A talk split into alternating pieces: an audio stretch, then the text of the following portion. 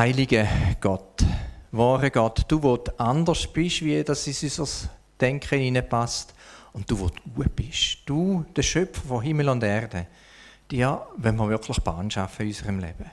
Und darum, wenn wir jetzt gemeinsam die auch bitten für den Urs, dass er dass es einfach überkommt, was du ihm aufs Herz gelegt hast. Wir vertrauen auf dich, wir vertrauen auf dein Wort, dass es wahr ist. Und wir bitten dich auch für uns, dass es bei uns eben dort ansetzt, wo wir es brauchen. Amen.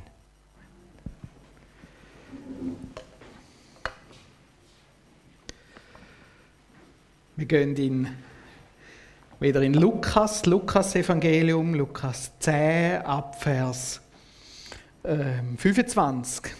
Ab Vers 25. Lukas Evangelium 10, ab Vers 25. Wer das gerne mitlesen in seiner Bibel, darf das gerne tun.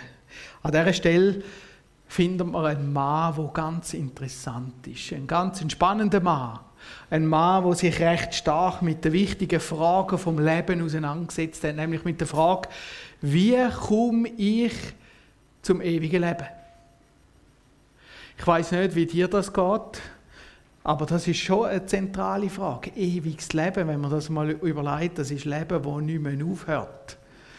Wie kann ich zu dem ewigen Leben gehen? Und es ist auch klar, es muss ein anderes Leben sein als das, was ich da kenne, weil das Leben, das ich da kenne, das hört ja irgendwann wieder auf. Also ist es etwas Neues. Und um diese Frage kämpft er, um diese Frage studiert er, macht extrem viel, um herauszufinden, wie kann ich ein Leben überkommen, das ewig ist, ewig leben. Und so hat er sich auch auseinandergesetzt mit verschiedenen theologischen Strömungen, vielleicht mit den Sadduzäern. Sadduzäer, das sind die Priester zu dieser Zeit und die haben so eine Lehre gehabt, die haben gesagt, es gibt keine Auferstehung und irgendwie ist er zum Schluss gekommen, das kann es nicht sein, denn das neue Leben muss durch die Auferstehung kommen. Und die lehnen die Auferstehung ab, also kann es das nicht sein. Also hat er sich anderen zugewendet. Der Pharisäer, Pharisäer sind Menschen die die damalige Bibel ausgeleitet haben, aber so, dass sie sehr praktisch geworden ist. Die sind sehr beliebt in der Gesellschaft. Und er hat das angeschaut und hat sich da Gedanken gemacht, aber das ist ihm zu einfach gewesen. Das kann es nicht sein. Und so hat er sich weiter Gedanken gemacht und hat sich aufs Gesetz konzentriert, wo sie hatten. Und so hat man gesagt, er ist ein Gesetzeslehrer. Er hat das Gesetz in- und auswendig gewusst. Er hat gewusst, was das beinhaltet und er hat die Regeln erkannt und er hat die Regeln versucht anzuwenden. Und über all dem ist ihm vielleicht ein bisschen die Freude am Leben gegangen, weil das sind so viele Regeln und Gesetze, müsst ihr mal lesen. Die stehen im Mose, Buch 2, 3, 4, 5. Er hat ganz viel von denen. Und wenn man das alles will halten, ja, da wirst du vielleicht mehr schugen, wie ein Jude würde sagen. Das ist so viel. Und er hat es versucht und hat gemacht. Und dann ist da einer gekommen, der hat Sachen gelehrt. Das ist, nicht so, das ist ihm nicht gehör gewesen. Das ist irgendwie so, ah, kann das noch das Gesetz sein? Kann das die Ernsthaftigkeit sein? Ja, der ist mit den Sündern zusammengehockt. Der hat Sachen gemacht, die man nicht macht. Und so geht er zu dem Mensch und dann kommt die große Debattierrunde. Ja, man fragt und fragt und fragt und hin und her. Es ist ein intellektueller Schlagabtausch, könnte man sagen. Man kann durch Fragen kann man viel leiten und durch Fragen kann man aber auch viel zeigen, wo sein Herz ist. Und so kommt er zu dem Menschen und sagt, Meister, was muss ich tun, zum ewiges Leben zu bekommen? Und die Frage beschäftigt ihn auf der einen Seite, auf der anderen Seite ist auch ein Falle. Denn wehe, was sagt der andere? Je nachdem kann er nachklagen. Und endlich haben sie etwas, wo sie sagen können, der predigt nicht das Richtige. Also was muss ich tun, um ewiges Leben zu bekommen? Sag mir's. Sag mir die Lösung.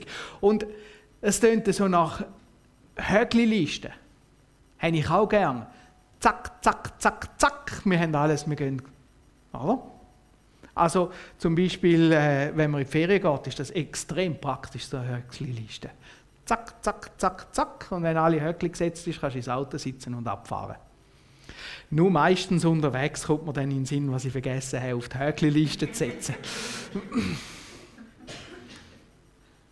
Und genau so eine Höckli-Liste hätte man auch gerne im Glauben. Was muss ich tun, dass ich in den Himmel komme? Zack, zack, zack, zack, und ich bin im Himmel. Und dann kann ich zum anderen schauen und sagen, nicht erfüllt, nicht erfüllt, nicht erfüllt, du kommst nicht Himmel. So. Und so redet er Jesus an, wie muss ich, was muss ich sein, dass ich in den Himmel komme. Und dann, wie es üblich ist, kommt die Gegenfrage. Und Jesus fragt ihn, was steht im Gesetz? Genau das, was ihm so wichtig ist, was steht im Gesetz? Was sagt das Gesetz, wie das in den Himmel kommst? Die, die Liste gibt es ja schon, also sag mir's. Du bist doch ein Gelehrter.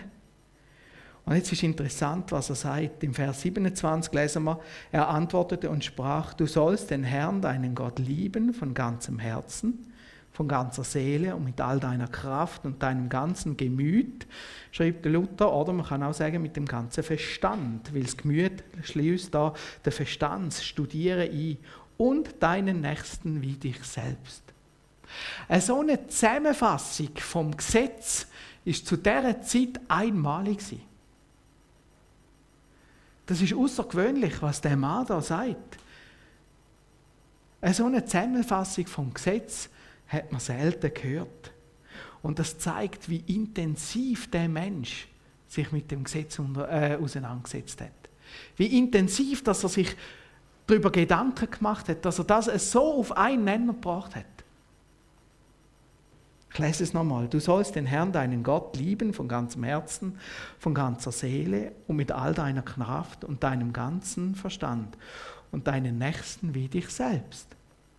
Und Jesus sagt, richtig, Mach's genau so und du kommst in den Himmel. Diskussion beendet. Frage. Frage beantwortet. Mach's genau so.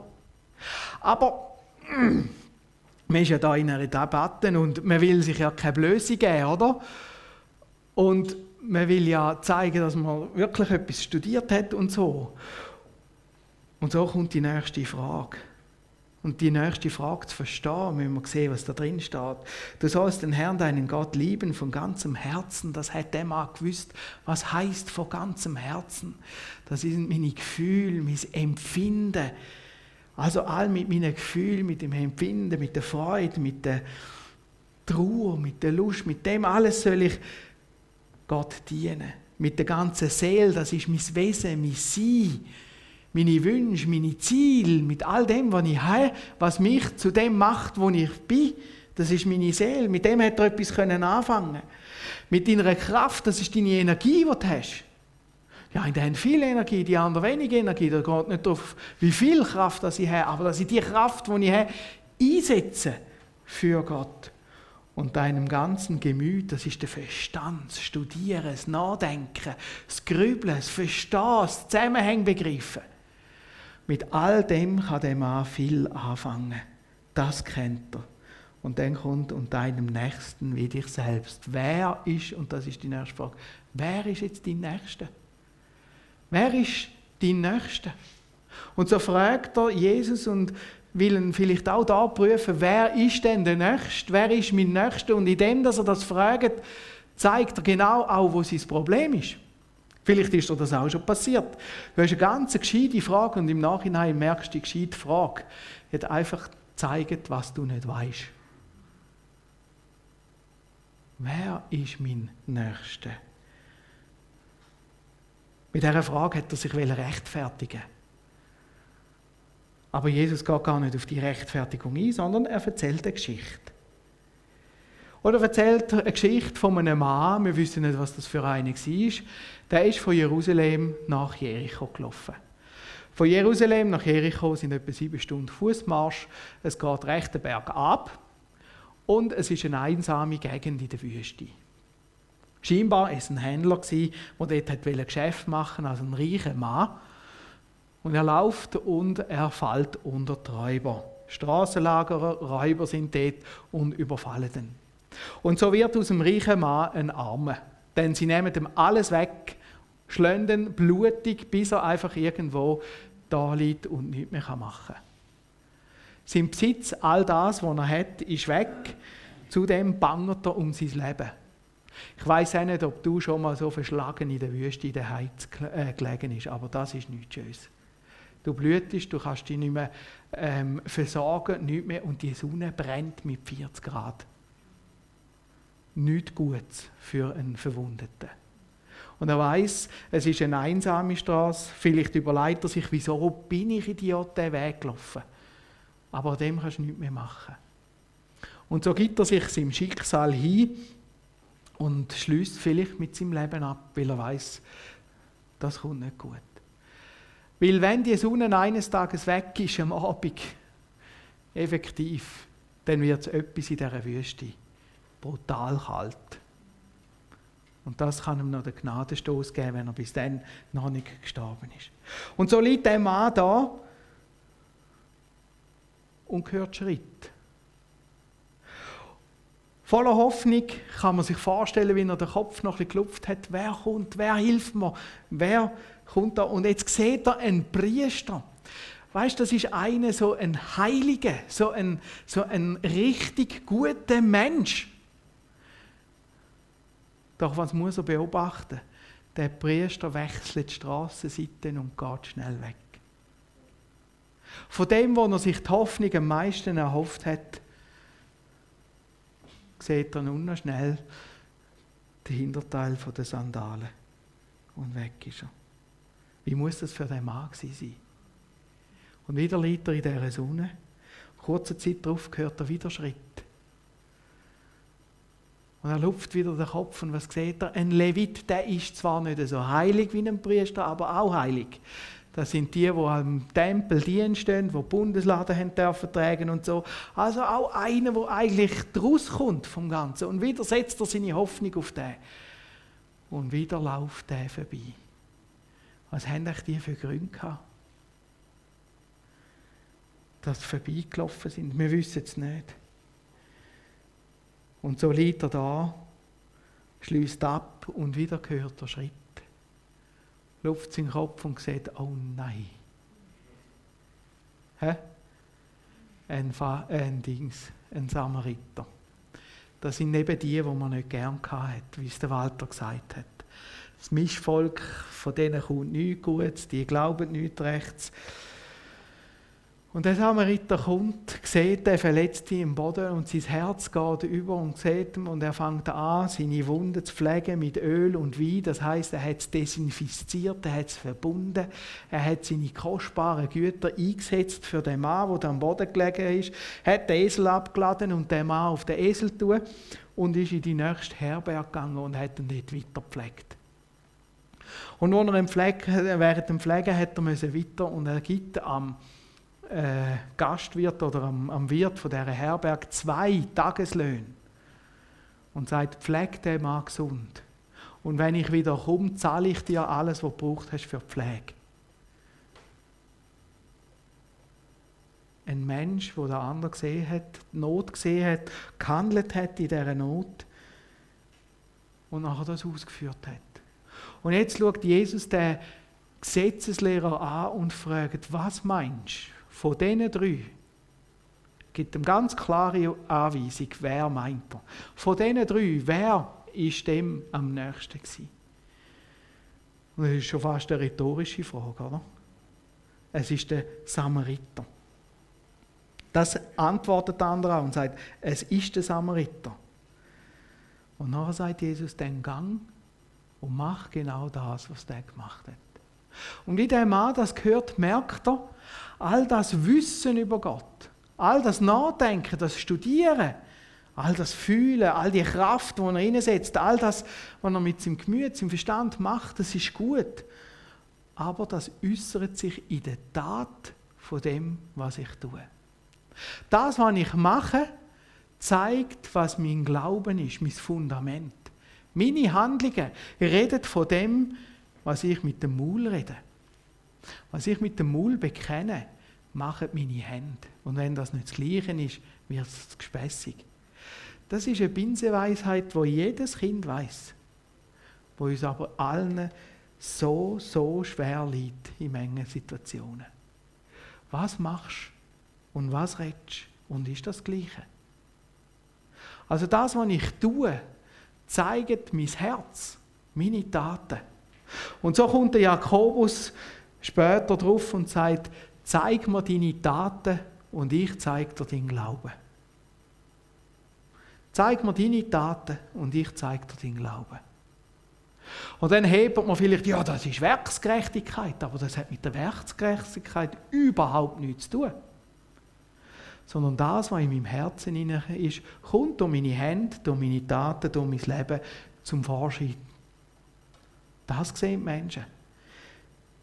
Und Jesus sagt an einer anderen Stelle, denn die Menschen werden die Taten sehen und Gott im Himmel loben.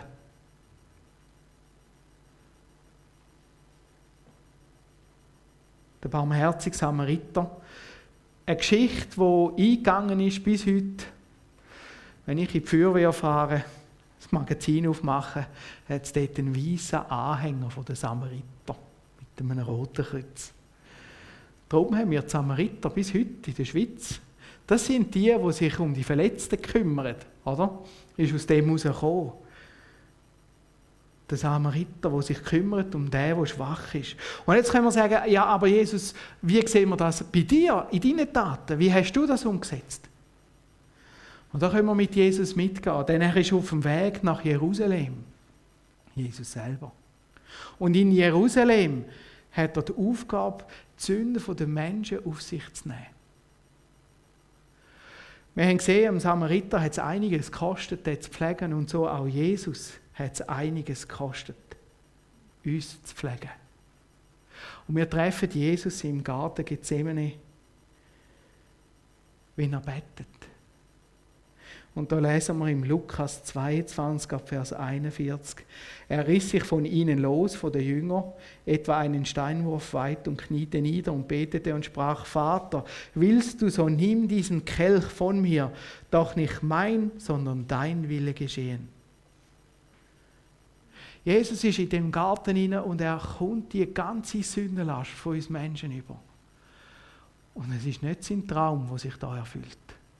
Es kostet ihm alles. Und wir sehen es, er sagt, ich will eigentlich nicht, doch nicht mein Wille, sondern dein Wille passiert. Und so leidet Jesus für uns. Nicht nur in dem Garten, sondern sie kommen, sie verhaften Jesus, der nichts Falsches gemacht haben. Sie geißeln sie misshandeln sie schlagen den Wund und nachher schlagen sie ans Kreuz. Und das ist der Preis, den er zahlt, um dich und um mich aus dem Sumpf zu retten. Das ist der Samariter, der sich kümmert um deine Bedürfnisse, um meine Bedürfnisse. Das ist der Samariter, der es möglich macht, dass du und ich ewiges Leben überkommt. Der Samariter, der sagt, ich will, dass du weiterleben kannst. Ich will dich da in dem Staub nicht verrecken lassen. Ich will, dass du leben kannst. Und so nagelt es den Samariter ans Kreuz an. Und was sagt der Samariter? Wir lesen das auch im Lukas 23, ab Vers 34. Jesus aber sprach, Vater, vergib ihnen, denn sie wissen nicht, was sie tun. Wir haben da keinen Samariter, der ausruft und sagt, hey, macht mal nicht so etwas. Sondern er sagt, Vater, vergib ihnen, denn sie wissen nicht, was sie tun. Und in dem Moment pflegt der Samariter die Leute, die ihn ans Kreuz schlagen. Denn er bittet um Vergebung von der Sünde. Und der Samariter ist zurückgekommen von den Toten, ist auferstanden. An Ostern kommt er zurück und hat jetzt die Macht über alle Mächte. In der Bibel lesen wir, er ist erhöht worden über alles, weil er das gemacht hat. Und so hat er Ressourcen wie verrückt die Ressourcen, dir all deine Fehler wegzunehmen, deine, all deine Wunden zu heilen, sagen sie im Herz oder sonst. Um mit dir ein neues Leben zu starten. und dich zu einem Samariter zu machen. Und das ist etwas ganz Faszinierendes und Jesus kann das, indem er in dein Herz hineinkommt und die Kraft von dieser Auferstehung auch in dir anfängt zu wirken. Und das haben die ersten Jünger haben das erlebt.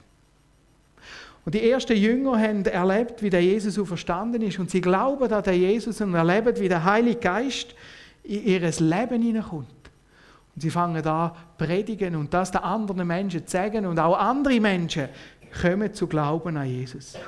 Und Glauben an Jesus zu kommen, ist eigentlich ganz einfach, indem man sagt, ja Herr Jesus, ich glaube, dass du das gemacht hast. Ich will mit dir leben.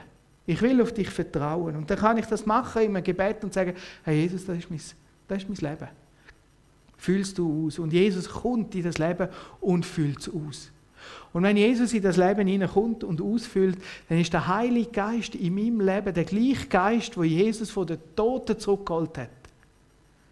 Das ist der barmherzige Samariter in meinem Herz. Und dann lesen wir, was das für Auswirkungen hat. Lesen wir mal die Apostelgeschichte, wir einen Teil eben in der ähm, Gemeinswochenende angeschaut, aber bevor das losgegangen ist mit der Missionsreise, lesen wir Geschichten von Johannes, Petrus und von den Jüngern. Und in der Apostelgeschichte 3 und 4 lesen wir, wie sie in den Tempel gegangen sind und da ist ein Mann, der nicht laufen kann. Der hockt im Staub, vielleicht wie der Sepp, plagete Mann wo hätte auf Jericho. Und er kann nicht laufen und bettelt und es ist ein bisschen eine zynische Geschichte, denn er hockt vor einem Tor, wo das Schöne genannt worden ist. Und der Johannes und der Petrus kommen, sehen den Mann genau gleich wie der Samariter und ihr Herz tut ihnen weh und er will ein bisschen Geld und sie sagen, Geld haben wir keins, wir sind bettelarm. Aber was wir dir geben können, das geben wir. Im Namen von Jesus stehen auf. Und er wird wiederhergestellt. Und jetzt müsst ihr euch vorstellen, der sei um die 40 herum wie der, der war gleich alt wie ich. Das Leben lang gelähmt. Wie der gumpet ist, der muss gumpet sein wie ein kleines Kind. Durch den ganzen Tempel durchgefegt. Jeder hat ihn kennt. Und jeder hat gestaunet. Und nachher stellen sie die Männer zur Rede. Wie könnt ihr das? Wie ist das gegangen? Was macht er? Und dann lesen wir im Kapitel 4 von der Apostelgeschichte, wie der Petrus sagt, wenn wir heute wegen dieser Wohltat, im Vers 9, wenn wir heute wegen dieser Wohltat an dem kranken Menschen verhört werden, wodurch er gesund geworden ist, so sei euch, euch allen und der ganzen Volk Israel kundgetan im Namen Jesu Christi von Nazareth, den ihr gekreuzigt habt, den Gott von den Toten auferweckt hat. Durch ihn steht dieser hier gesund vor euch. Also Jesus, der Samariter, hat den gesund gemacht. Das ist der Stein von euch Bauläufenden verworfen, der zum Eckstein geworden ist. Ein Jesus ist Samariter geworden für uns, verstoßen. Wir haben Jesus nicht wollen, auch sie wollen Jesus nicht verstoßen und er bringt das Buch, das Bild vom Stein. Der Stein, wo man fortgerührt hat, ist jetzt zum Eckstein geworden. Der Mann, wo man keine Hilfe erwartet hat, hat Hilfe gebracht. Das ist der Stein von euch Bauleuten verworfen, der zum Eckstein geworden ist und ist in keinem anderen das Heil, auch ist kein anderer Name unter dem Himmel den Menschen gegeben, durch den wir sollen selig werden. Jesus Christus kann dich heil machen. Er allein. Er rettet dich. Er ist es, wo dich wieder aufrichten kann. Körperlich wie aber auch im Geist. Und er ist es, wo dir ewiges Leben geben kann. Und da steht so schön, sie sahen aber den Freimut des Petrus und Johannes und wunderten sich, denn sie merkten, dass sie ungelehrte und einfache Leute waren und wussten auch von ihnen, dass sie mit Jesus gewesen waren. Das sind keine Studierte mehr. Aber das sind Menschen, die durch ihre Handlung den barmherzigen Samariter von unserer Welt gezeigt haben. Und so geht das weiter, immer wieder weiter.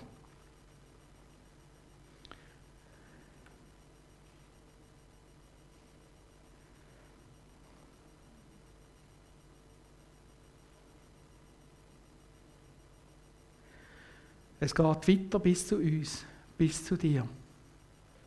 Denn der Geist, wo in Jesus Kraft, äh, kräftig geworden ist, der Geist, wo bei den Jüngern kräftig geworden ist, ist auch kräftig geworden in ihren Nachfolgern und wieder und wieder und wieder bis heute.